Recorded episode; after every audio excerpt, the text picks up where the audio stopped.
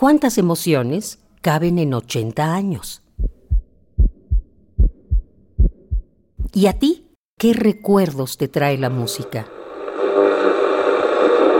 Súbele el volumen a la radio, que el viaje a través del tiempo está por comenzar. Radio UNAM, ocho décadas de música y remembranza. Radio, radio, radio. radio. ¿Qué sería de mi cordura sin ti? ¿Quién detonaría la locura, las preguntas, la imaginación? Hazme espacio en tu viento, llévame a otro destino. 1947. Esas tierras del rincón las sembré con un buey pandón. Año en que Pakistán se independizó del Imperio Británico. Eran los días del Plan Marshall, de la posguerra y de la reorganización diplomática de México.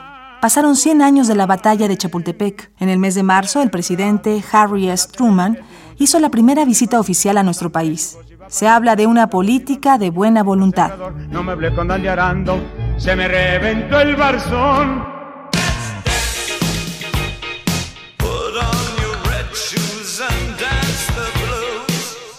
En 1947, Londres vio nacer a tres de los músicos más irreverentes del siglo XX.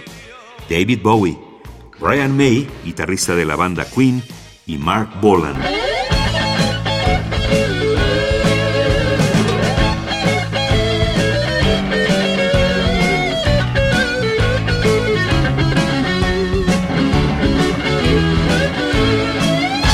En la Ciudad de México abre sus puertas el Instituto Nacional de Bellas Artes y en París una joven de 31 años canta su más célebre composición.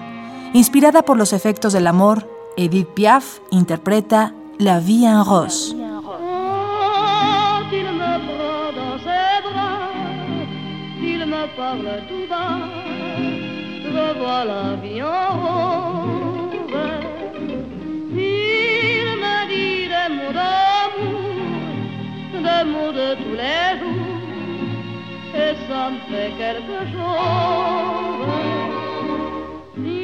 Y en 1947, Radio UNAM iba atesorando las voces del mundo, sus expresiones y sus sonidos.